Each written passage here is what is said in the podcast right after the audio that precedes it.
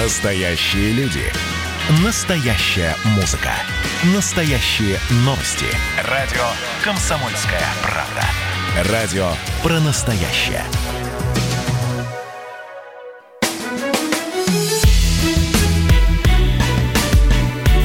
Бофт знает.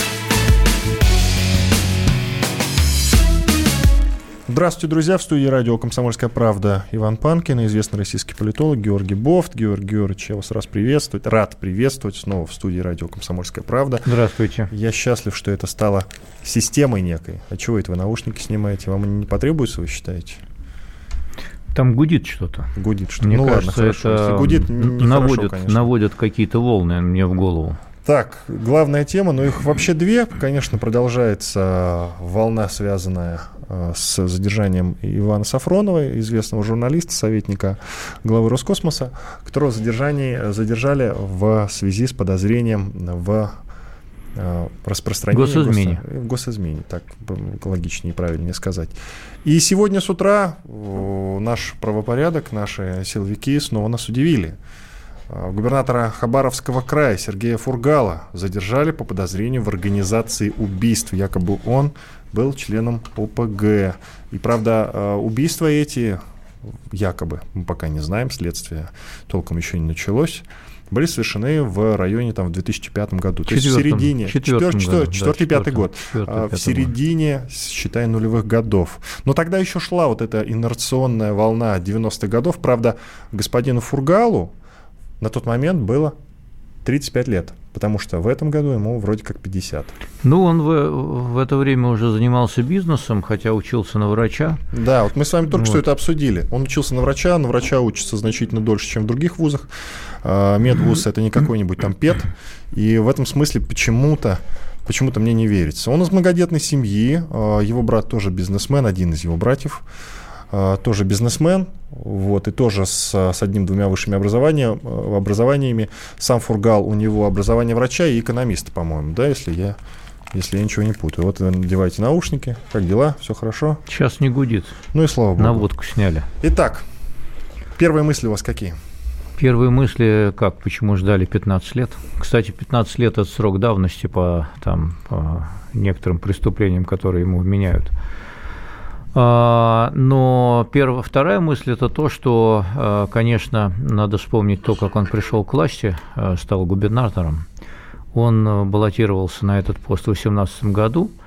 И, в общем, как все понимали, причастный к этому делу, он был спойлером, который не должен был выиграть, а, значит, должен был оттенить победу действующего губернатора Шпрота, единоросса. Вот, и э, есть слухи о том, что, значит, э, он должен был сняться там или еще что-то происходить с ним должно, а он взял и выиграл, э, потому что э, сфокусировал на себе так называемое протестное голосование. Вот, и стал один из тех э, четырех губернаторов, которые в 2018 году победили вопреки планам, скажем так, кремлевской администрации. Прям вопреки планам. Ну, серьезно? Но я же не говорю вопреки воле, я говорю вопреки прогнозам, вопреки планам. Я же очень нежно выражаюсь. То есть прям вот э, сидели в Кремле и думали, нет, он не станет. А как вы думаете, в Кремле вообще не думают, что ли, кто победит на пост губернатора? Я, к сожалению, вот не Они вот так вот в Кремле и сидят, думают, давай-ка мы устроим выборы, и кто победит, тот пусть и победит говорят в Кремле. Ну, вы что, серьезно, что ли? Нет, они же ставят на кого-то, и э, есть их кандидат. Вот вы сейчас хорошо сказали, они ставят на кого-то, да. но не ставят его на место. Его кого-то не ставят на место. Вы знаете, так э, как-то получается в нашей стране, что тот, на кого они ставят, он и побеждает. А тут вот случилась осечка в 2018 году, и четыре губернатора пролетели. И Фургал был один из тех, кто в эти планы не входил, что он должен победить. А он взял и победил. Вот. Потом у него, насколько я понимаю, довольно сложно потом выстраивались отношения а, с Москвой. Вот. Он стал а, чем-то там перечить, еще что-то делать. Потом возник конфликт из-за предприятия Амурстали. Вот, там Что тоже... за конфликт подробнее? Ну, у него там четверть принадлежит аффилированным компаниям, а другие три четверти, они принадлежат структурам, близким к олигархам, которые близки, скажем так. Вот. Следственный комитет называет его организатором покушения на убийство и убийств предпринимателей. По данным источников, в деле губернатора два убийства. То есть, э, считаю, он кого-то заказал, да? получается. Следственный комитет так считает, да. Да, Следственный комитет. Чем, как вы считаете, это дело закончится? Оно пока еще толком не началось, я оно думаю, начинается. Что, я думаю, что это дело закончится его отставкой. Ну, отставка это понятно, конечно. Уже скорой, да. А потом, а, по, вот... а потом посадкой. Посадки все-таки, да?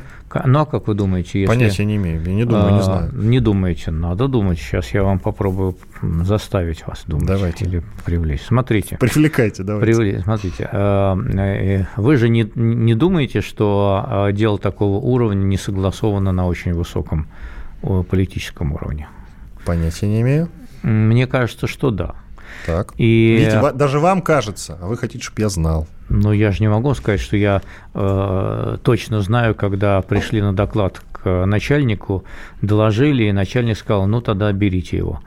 Вот. Э, я этого времени не знаю, но по, э, так сказать, признакам и по манерам того, того, как принимаются решения, э, там я могу сказать, что э, это решение согласовывалось на э, с очень высоком политическом уровне. Вот, и раз оно согласовывалось на очень высоком политическом уровне, значит, на этом высоком политическом уровне принято решение. Как вот вы считаете, почему и... за него заступается Жириновский, глава партии ЛДПР? Насколько я знаю, Фургал состоял, ну не насколько я знаю, он состоял в ЛДПР. Фур, Фургал был одним из кошельков ЛДПР, более того. Ничего себе. Вот, и э, поэтому Владимир Владимирович обидно, конечно. Но, кроме того, Владимир Владимирович надо как-то э, взбодрить имидж э, ЛДПР как оппозиционной партии, который несколько подувял, э, особенно на фоне дружного одобрения конституционных поправок всеми фракциями, кроме КПР, в который воздержался. А ЛДПР-то голосовали «за». Вот. А сейчас он, э, значит, размахивает кулаками после драки и говорит, что «ах, вы такие сякие». Ну, вот и все. Ну и, конечно, накануне предстоящих выборов, где, по-моему, 15 губернаторов, что ли, будут переизбирать осенью, ЛДПР, конечно, ну и там ЗАГС собрания идут в одном пакете и так далее. ЛДПР, конечно, надо взбодрить свой э, оппозиционный имидж и э, предстать партии, которая гонима властью. Э, и повод, в общем, конечно, вполне достойный, скажем так в кавычках достойный, поскольку э, э, Жириновский просто работает на свой электорат. Тем более, что у Фургала в Хабаровском крае, в общем, э, судя по всему, оставался довольно высокий рейтинг, а он победил там примерно с 70% голосов. Вот, ну, так что, Владимир Владимирович, ну, и как он грозится, что они из Думы там уйдут? Из да, Жириновский пригрозил сдачей да. депутатских мандатов ЛДПР и отставкой губернаторов от, от партии. Ну, этого не будет. Ну, вот. что вы говорите, он просто бросает слова на ветер, вы считаете? А? Вы считаете, что он просто бросает слова на ветер? Э, этого не будет, конечно, потому что это угроза, которая не осуществится. Ну хорошо. Я думаю, что завтра, кстати, надо уточнить. По-моему, завтра опять итоги недели будут подводить Жириновский у нас. Они максимум могут уйти с какого-нибудь, с какого-нибудь одного заседания э, в знак протеста, но потом вернуться. Вы считаете, что вернутся? Прям ну, это ваш прогноз? Да, они, не, они не будут сдавать мандаты, вы что? Тем более, что Дума может работать и без фракции ЛДПР совершенно спокойно и принять все законы э, оставшими, оставшимися фракциями. Ну как же, не, без ЛДПР никуда. ЛДПР – ведущая наша партия. Вы серьезно, что ли? А, губернаторы, угодившие под следствие, вот любопытно я сейчас э, перечислю этот э, список. Значит, Сергей Фургал, Павел Коньков, Ивановская область, Александр Винников, э, Леонид Маркелов, Александр Соловьев, Михаил Юрьевич, Никита Белых, Вячеслав Гайзер, Владимир Торлопов, Николай Денин, Александр Хорошавин, Василий Юрченко, Вячеслав Дудко. А, есть ли в этом списке невиновные, как вы считаете? А что это вы замолчали? Это хороший вопрос. Я знаю. Э, да, это хороший вопрос. С точки зрения формального законодательства, наверное, нет. Но мы же имеем дело с спецификой российского законодательства. Вот все эти люди, они как-то шли во власти, они шли, некоторые шли через бизнес – мало кто шел через чистую политику, совсем не ударившись в бизнес. Где-то у кого-то какие-то были правонарушения. Политика вообще дело грязное. А, и, значит, кроме того, можно ведь э, накопать компромат достаточно искусственно. Э, придумать э, что-то такое, что можно трактовать как нормальную сделку, а можно трактовать как преступный сговор в составе преступной группы. Мы же знаем, что так бывает. Поэтому я думаю, что компромат есть на всех политиков, почти всех политиков, которые действуют в России. Вот, но против, не против всех э, его задействуют, активируют. Давайте устроим опрос голосования. Мы э, периодически балуемся с вами этим делом. Вот и сейчас давайте устроим. Друзья, э, наберите номер, если вы считаете, что это усиление. Вообще вот эта серия задержаний, которая последние, последние дни прокатилась, это борьба за правопорядок или, как говорит Георгий Бофт, это усиление репрессий. Если это борьба за правопорядок, набирайте 637 65 19. Не забудьте про 495 в начале далее. Если вы считаете, что это репрессии, их усиление, то 637 65 18 495, код региона не забывайте. После перерыва вернемся. Бофт знает. Как дела, Россия? Ватсап-страна! Это то, что обсуждается и то, что волнует. Это ваши сообщения в прямом эфире, в том числе и голосовые. Каждый будний день с 11 до 15 часов с Михаилом Антоновым. Эфир открыт для всех. Включайтесь. Радио «Комсомольская правда». Радио про настоящее.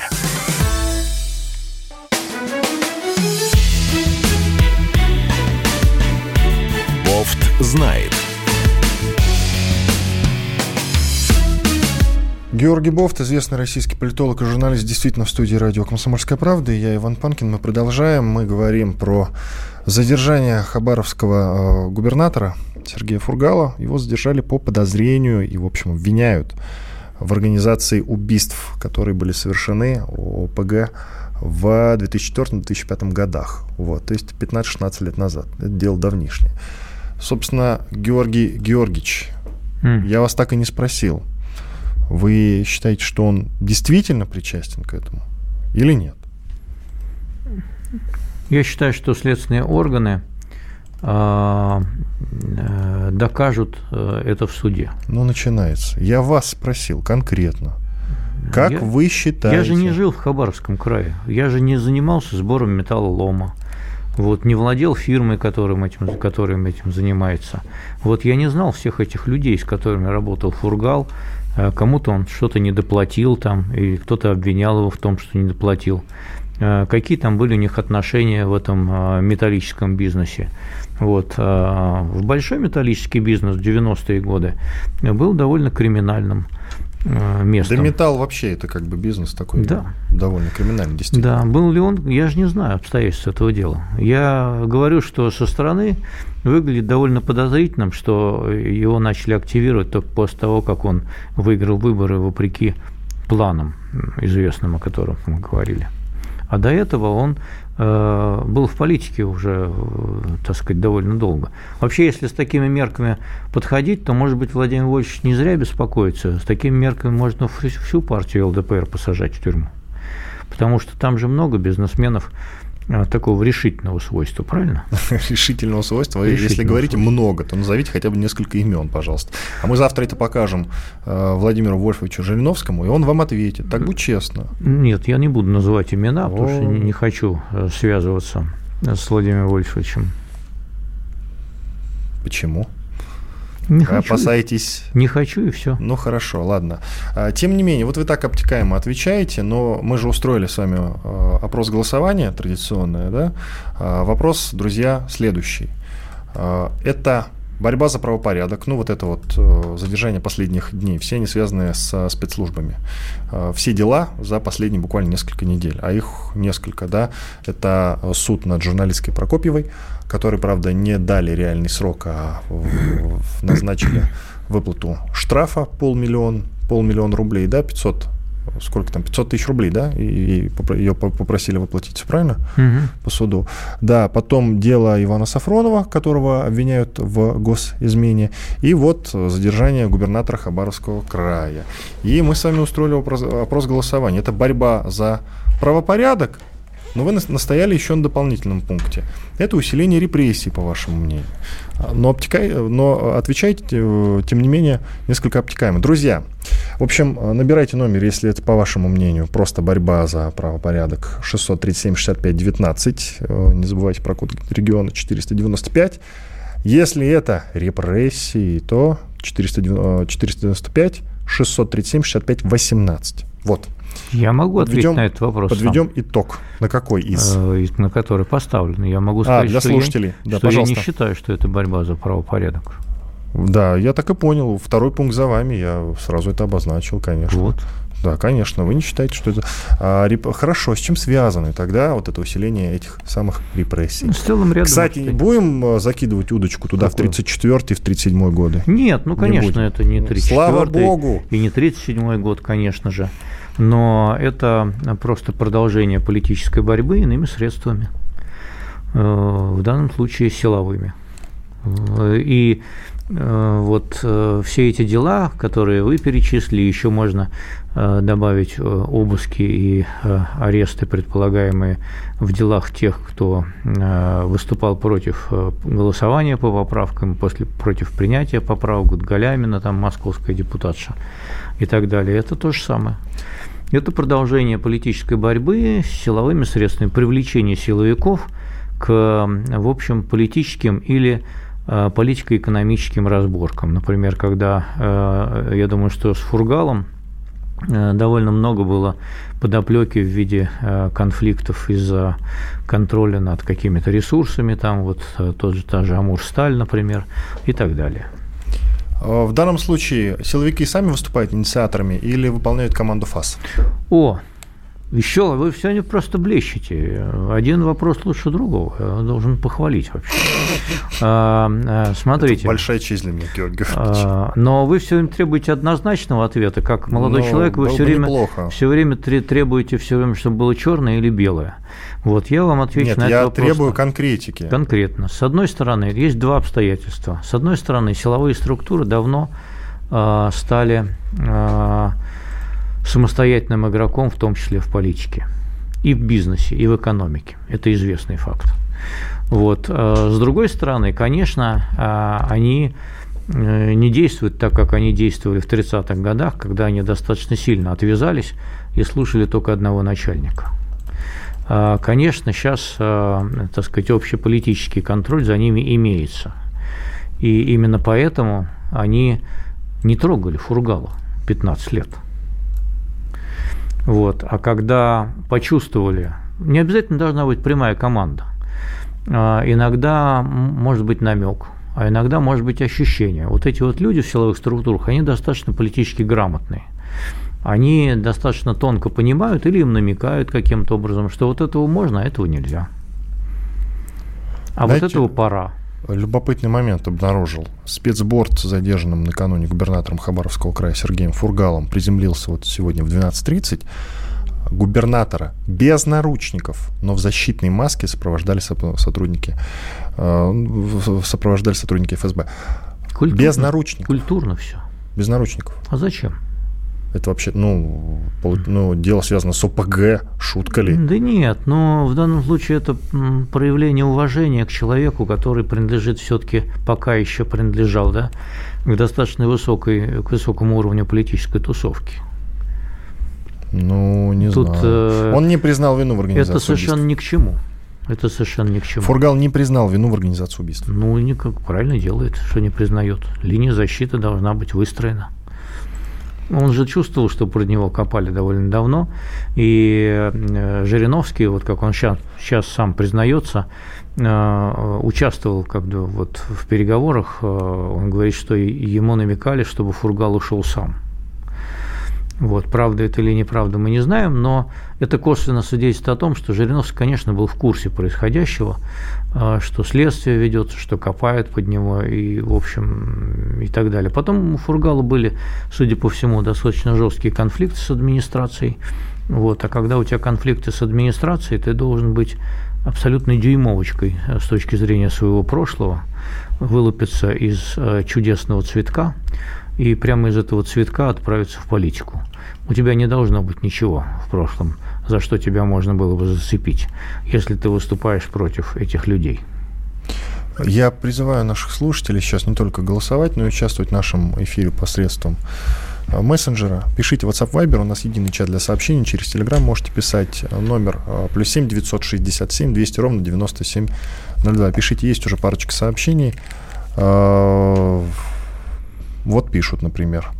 Например. Конечно же, это усиление репрессий, вы сами сказали, на каждого политика есть компромат. Вот кто не угоден, все будут снимать, чтобы всех, наверное, всех будут снимать, чтобы укрепить еще сильнее власть. Вот, например.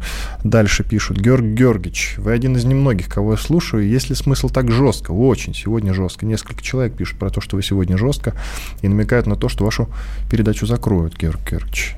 Это не ко мне вопрос, это к э, руководству радио «Комсомольской правды». Нет, э, тут про жесткость, наверное, ключевой момент. Ну, что же вы так жестко-то, ну, Георгий Георгиевич? И что же? Пощадите ну, слушателей. Ну, ну, что ж теперь делать? Ну, закроют, значит, закроют. Да не про закрытие речь, я говорю, что вот зачем так жестко? А жестко? Что, что, Надо по Что именно жестко? Я, еще, еще более обтекаемо. Кому я, кому я жесток? Я э, к вам, я, к вам я очень мягок, например. Да я что? Мягкий, мягкий. Вот. Как помните, у Довлатова э, человек довольно мягкий. Дерьмо, говорю, тоже мягкое. Угу. Вот, так же и тут.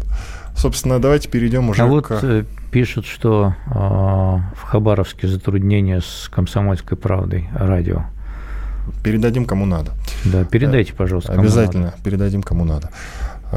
Любопытно послушать ваше мнение, потому что, конечно, уже много всего сказано о задержании Ивана Сафронова, известного российского журналиста. Его обвиняют в госизмене принципе, несколько дней все уже потоптались, и оттоптались, я бы даже уже сказал, на этой теме, но вашего мнения я не слышал. Угу. Что ого? Мне вас жалко, конечно.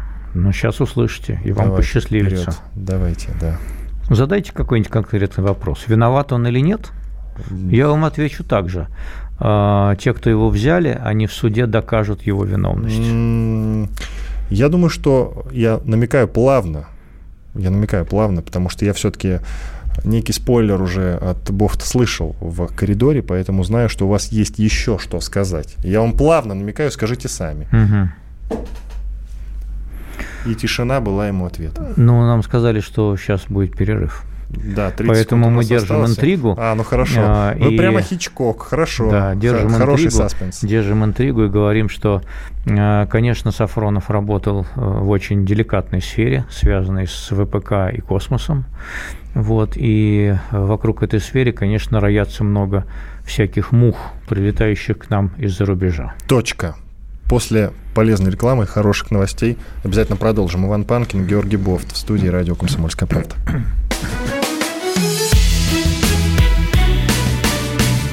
Знает. Когда армия. Состояние души.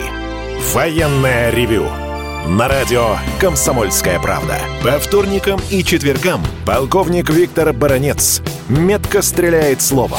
Победа и победитель – это для нас свято. Если вам поплевать на это хочется, то это на соседнюю радиостанцию.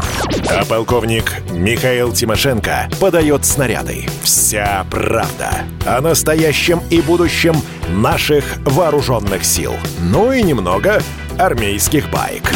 Медведя можно научить стрелять из автомата. В прямом эфире. Слушайте и звоните. Военное ревю. По вторникам и четвергам в 16.00. По московскому времени. Никто не уйдет без ответа.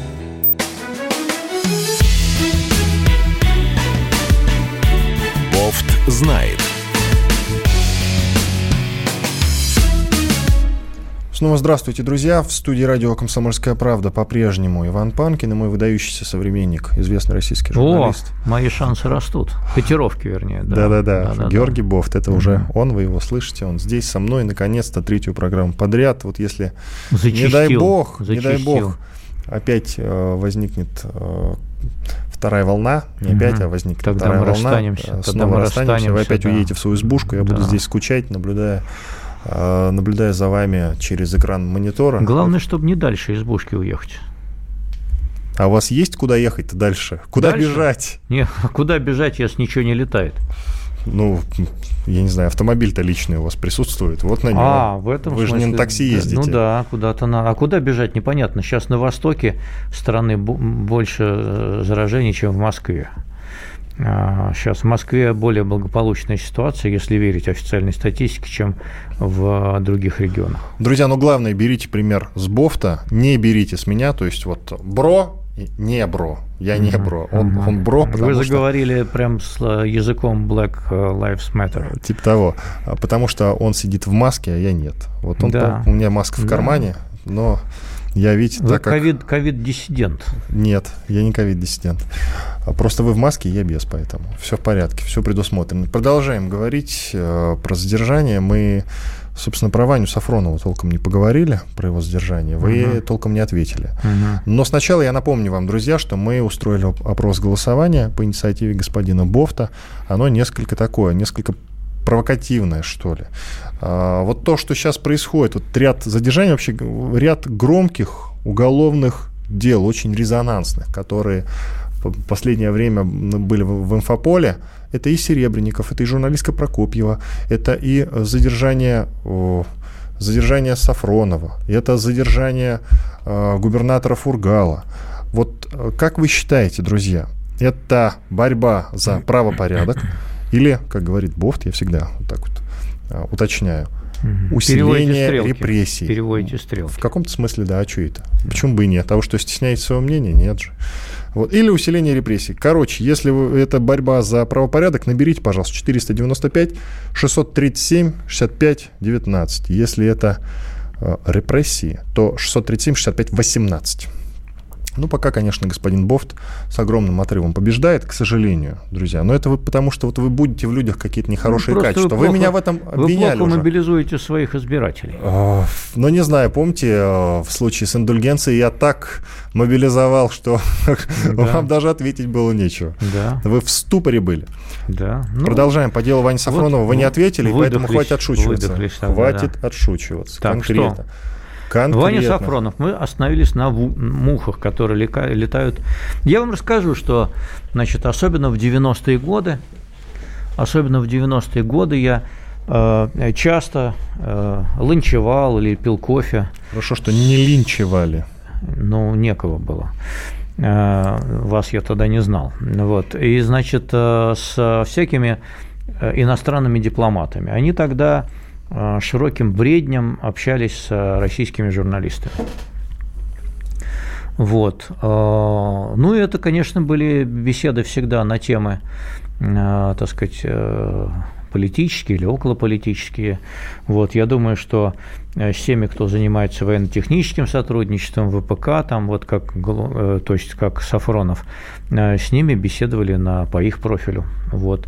И такие встречи инициируются. А также инициируют всякие конференции, приглашают еще куда-нибудь поехать, там выступить, НКО общаются.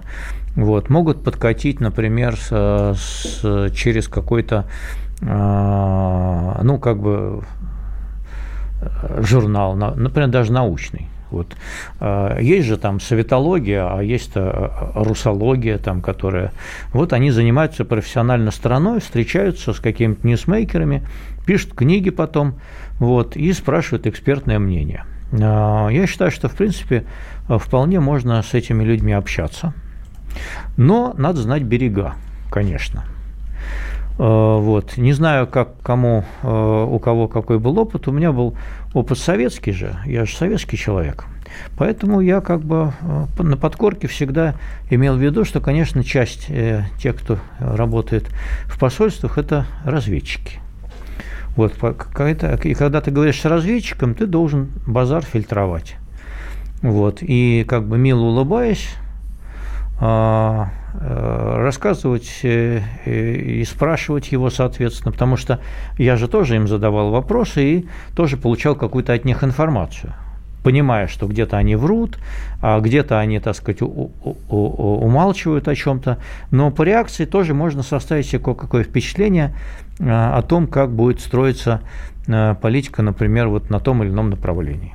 Так что это общение, оно действительно полезное, и я считаю, что оно э, э, полезно с точки зрения профессиональной деятельности. Вот. Э, вот. Но в то же время, конечно, надо отдавать себе отчет, что ты беседуешь со шпионами которые пишут потом на основании твоих рассказов всякие, так сказать, наверное, записки. Или там еще что-то пишут, да. Вот. А, поэтому вот всегда надо это иметь в виду и лишнего не болтать. А, я думаю, что а, то, что вменяют в вину Сафронову, это из этой области. И я думаю, что это связано было с какими-то контактами – которые были у него, конечно, с э, какими-то иностранцами, которые ему задают как вопросы, и, к сожалению, на его беду э, они могли его попросить что-то написать. Вот это одна из версий, например. Например, вот у нас выходит, там, ну, условно назовем его там журнал «Вопросы там, экономики России».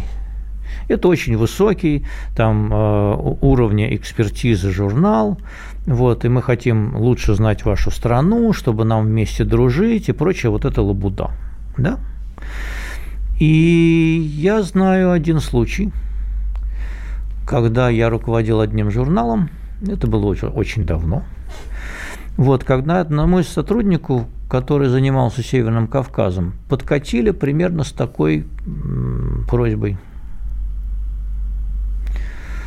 вот. А, и, слава богу, были посланы на три буквы. То есть у него все-таки что-то сработало у сотрудника, да? Ну, он посоветовался. А, он посоветовался. Он а посовет... значит, Ваня Сафронов, он по наивности не посоветовался. И вот в этом моя главная претензия к этому делу. Я сейчас объясню, что я имею в виду. Мне кажется, что спецслужбы, э, которые, безусловно, наблюдают за этими контактами и за всеми шпионами, имеют возможность вовремя пресечь того или иного человека, который по неопытности или из амбиций, например, мы ваше мнение так высоко ценим, может быть, вы с ним поделитесь, а мы вам дадим гонорар, они могут его пресечь до той стадии, пока это не переросло в громкое дело о госизмене. И вот у меня самый главный вопрос большой. Почему это не сделали? И вот это и есть моя главная претензия к этому делу. Почему вовремя не остановили молодого человека? Если, если все, что я говорю, это правда, а это не высосано из пальца там и не, не, не вообще взято с потолка, да, искусственно все раздуто. Вот если моя версия верна, то у меня вопрос тогда к этим всем людям в погонах. А почему вы его не остановили? Вы ведете себя тогда как э, гаишник, который в кустах сидит с радаром. Он настроен не на то, чтобы обеспечить безопасность дорожного движения, а настроен на то, чтобы вас поймать и наказать. Вот это главная цель является служб безопасности страны. Или служб безопасности страны является главная цель обеспечить саму безопасность. Или вам нужны палки, или вам нужны громкие дела – вот это главный вопрос в отношении этого дела. А, Паша Пряников, известный журналист и историк, любопытно э, сделал пост у себя на странице в Фейсбуке. Какие могут быть секреты и госизмены, если российские ВПК обслуживают инженеры из стран НАТО, если Запад поставляет оборудование нашему ВПК? Даже на производстве ракет на Красмаше работают немецкие и итальянские специалисты. Тоже вопрос отсюда же. Э, потому что мы не знаем, э, насколько, так сказать, невинной или э, опасной, токсичной была та информация, которую, в передаче которой обвиняют Сафронова. Может быть, это вообще чистая лабуда. Может быть, его привлекали вообще как эксперта, например, при заключении, скажем, взаимо, взаимовыгодного контракта. Это, или, или нам вообще нельзя общаться тогда с иностранцами? Ребят, вы тогда расскажите, что вот правила игры-то объясните, да? А, тогда мы все закрываемся, тогда мы Северная Корея, и каждый контакт с иностранцем приступен. Вот к вашему посылу есть другой любопытный. Не про спецслужбы уже, а про наркоконтроль. Вы помните, было несколько историй, когда э, были задержаны вот несколько матерей больных детей. Да. Э, вот даже одна была задержана на почте с посылкой да. препарата фризиум. Да, вот, то же самое. Врач назначил для больного да. эпилепсии ребенка да. препарат фризиум. Мать ребенка заказала лекарство через Это интернет, пришла на почту, да. где ее, ее задержали да. сотрудники отдела по борьбе дождавшись, с контрабандой. Дождавшись, пока она получит этот препарат, вот в этом и есть подлость. Да, да. причем хотели реально посадить. Да. Если бы, э, да. собственно, вот Конечно. некоторые люди не э, подняли шум, и это не дошло а до компетентных было, людей, подойти, которые могли бы заступиться. А надо было подойти и сказать, женщина, вы знаете, что это запрещенный препарат? Не берите его. Иван Панкин и Георгий Бофт в студии. Прервемся на две минуты, продолжим. После... Бофт знает. Ну что вы за люди такие? Как вам не стыдно? Вам по 40 лет. Что у вас позади? Что вы настоящем? Что впереди? Опомнитесь, пока не поздно. Вот вам мой совет. Ведущие нового утреннего шоу на радио «Комсомольская правда» уже совсем взрослые люди, но ведут себя порой. Особенно, когда собираются все вместе. Они обсуждают, советуют и хулиганят в прямом эфире. С понедельника по пятницу. Начинайте день вместе с программой «Взрослые люди». Ведущие Тутта Ларсон, Валентин Алфимов. Стартуем в 8 утра по московскому времени.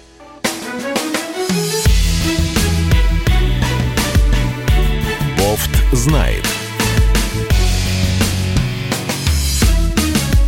Иван Панкин и известный российский журналист и политолог Георгий Бофт пытается справиться с проводами, пока у него мало что получается. Это Опутанными. Очень, да, опутало его. Вообще лучше, конечно, смотреть трансляцию на YouTube, она идет сейчас прямая. Наблюдать за, за Георгием Бофтом, это, знаете, одно удовольствие, если, если честно. Я вот я вот почему люблю, когда вы вот здесь в студии, хомячок, а не там. Хомячок прямо, да, подопытный. Ну, насчет хомячка я, конечно, ничего сказать не могу. Давайте, знаете что, мы поговорили уже про задержание. Давайте поговорим о чем-нибудь хорошем. Вот ну, сегодня давайте, что день же рождения отмечает Кто? Э, Виктор Федорович Янукович. А тут Ему что? сегодня 70 а тут, лет. Тут что хорошее? А, хорошее то, что он жив. Ну, он вот. жив, да. Э, бывший президент, угу. уже сверженный президент Украины, в общем-то. Да.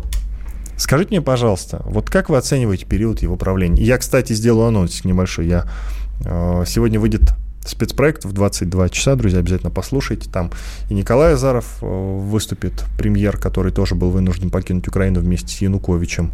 И еще много очень интересных людей, политологи и журналисты. Кирилл Вышинский, э, Вячеслав Ковтун. В общем, всех вы их знаете. Теперь слово Георгию Бофту. Я думаю, что все украинские президенты после распада Советского Союза и независимости Украины были неудачными для России. Но они все были удачными для Украины, каждый по-своему. Даже Ющенко, который с да. 6% уходил. Да, каждый по-своему. Да, каждый по-своему. Они были все удачны для Украины. В чем? Почему? Потому что они все, я говорю только о Украине, то, что они все вели линию кто-то более последовательно э, и э, с меньшим количеством ошибок, как Кучма, кто-то менее последовательно и с большим количеством ошибок, как Ющенко и Янукович, на то, чтобы оторвать Украину от России, превратить ее в антироссию славянскую и в перспективе двинуть в Евросоюз. Если считать это национальными интересами Украины, то все они работали на эту цель. А, это не соответствует национальным интересам России, но в данном случае они все работали в одном направлении. И Янукович тоже работал в том же направлении, что и Ющенко. А, он тоже работал на отрыв а, Украины от России и на постепенную ее э, дрейф э, в сторону Запада небольшой перерыв в этой теме, мы сейчас ее обязательно продолжим, но давайте подведем итог, что-то я забыл, что мы проводим опрос голосования, э, связанный с вот этими задержаниями резонансными, послед... вообще резонансными делами последних дней и недель. Э, было ли и является ли это борьбой за правопорядок или это усиление репрессий? Спрашивали мы, друзья, у вас, и безоговорочно победила версия Георгия Бофта, это усиление репрессий. 70 почти, а если округ... чуть-чуть округлить, то это 75% против 26, вот, примерно, плюс-минус. Вот. Ну, 73, там, 74 против 26, вот так. Безоговорочно вы победили. Такие дела. Бывает. С чем это связано? Сейчас про Януковича продолжим. Давайте вот коротко буквально. Как вы считаете, почему такое недоверие к силовикам сразу? Вот почему люди сразу начинают думать про репрессии, а не, право, не По... про правопорядок. Одно слово скажу – коррупция. Коррупция это началась, э, как, не, вот вы считаете, что она началась там, э, это недоверие с дела Голунова, Да, я подбросили. в перерыве об этом сказал, что да. очень сильно силовики себя дискредитировали как раз в деле с Голуновым, но то силовики одни, а не спецслужбы все же. Там а, все-таки... А ну да, да, да, понятно. Это разные истории. Ну, во-первых, люди не очень различают разные цвета погон. Плохо. Э, ну, что делать? Вот. А во-вторых, э, в общем, коррупция, да. Э, видят, что силовики давно уже, еще в 90-е годы, начали активно играть. Они стали самостоятельным хозяйственным субъектом в экономике, которые крышуют, занимаются рейдерством, значит, в глазах простого обывателя. Отмыть от этой репутации будет очень долго. Вот. Э, и все-таки э, можно было по отношению к советскому КГБ говорить все, что угодно, но э, коррупцией они все-таки не занимались. Они занимались идиотизмом идеологическим во многом, да, вот этим вот довольно тупым, прямолинейным, когда они искали врагов там, где их нет, и прошляпили в результате там, где они были. Вот. А у нас это все сейчас, конечно, э, как вернуть это доверие, э, не знаю. Нужна реформа большая силовых структур. Но не милицию в полицию переименовать. Да нет, надеюсь, конечно. Не да нет, конечно, нет. Конечно, нужно, нужно и контроль за... Вот, например, в плане повышения э, доверия к силовикам, да, или в данном случае ФСБ, надо максимально раскрыть обстоятельства дела Сафронова. Нет там такого количества государственной тайны, которые они говорят. Озвучьте детали, расскажите, что там произошло. И общество будет больше доверять вам, если это действительно правомерно, а общество-то подозревает, что там продолжение каких-то политических игр, что там одно управление конторы борется с другим управлением конторы. Противостояние спецслужб вы имеете в виду? Да, скажем так. А что... ГРУ с ФСБ или что? Да внутри ФСБ даже. Угу, понятно. Вот, и что одно подразделение дает согласие на что, чтобы он работал в президентском пуле, а он работал в президентском пуле, а другое его в это время ведет уже несколько лет по делу о госизмене. Как это может быть? Они что, между собой не разговаривают? Мы чуть увлеклись, сейчас нужно вернуться к Януковичу все же. А, но поставим точку в силовиках. Все же надо всегда напоминать и самим вспоминать, что э, терактов, особенно если сравнивать с началом вот, правления Владимира Путина, ну, нулевые годы, понятно, это жуткое время, начало я имею в виду, э, терактов практически нет. Ну, вот нет, и дай бог. Понимаете? То есть в этом смысле силовики работают, значит, хорошо. И это хорошо. В этом смысле результаты есть. Все, да. да. По Януковичу вопрос, который я хотел озвучить. Считаете ли вы его предателем в связи с тем, что он покинул Украину, он, считай, сбежал? Вот. И зачем, вот второй вопрос, зачем мы его приютили. Зачем Владимир Путин его приютил и почему? Он приютил его потому, что его сверх враждебный нам режим. Он враг этого режима. Поэтому а, зачем помогать своим врагам преследовать их врагов? Поэтому в данном случае вот решение было, я думаю, такое. Я думаю, что никакого уважения к Януковичу он не испытывает как к человеку, поскольку он действительно избежал и предал и, и повел себя достаточно низко, да и в коррупции был замешан по самые уши. Он сам был виновником э, многого происходящего и своей непоследовательностью, и коррумпированностью, и всем остальным. Он не выстроил э, согласие с другими элитами, вот, э, не выстроил мир на Украине и, в общем, спровоцировал во многом сам этот Майдан. Но, с другой стороны, все же, я думаю, что, как вы считаете, не я думаю, а как вы считаете, вот 30 секунд у нас осталось, люди сейчас, период его правления, как вспоминают на, на Украине? Я думаю, что как прошлое, надо идти в будущее. Никто, не думаю, в отличие от нас, которые любят э, с назад э, все время голову поворачивать, не оборачивается на этот язык, на это время, как на какую-то благость. Надо идти вперед. Не страдайте сантиментами, что называется, да, и ностальгией. Иван Панкин и Георгий Бофт были с вами. Остались довольны. Всего доброго. До свидания.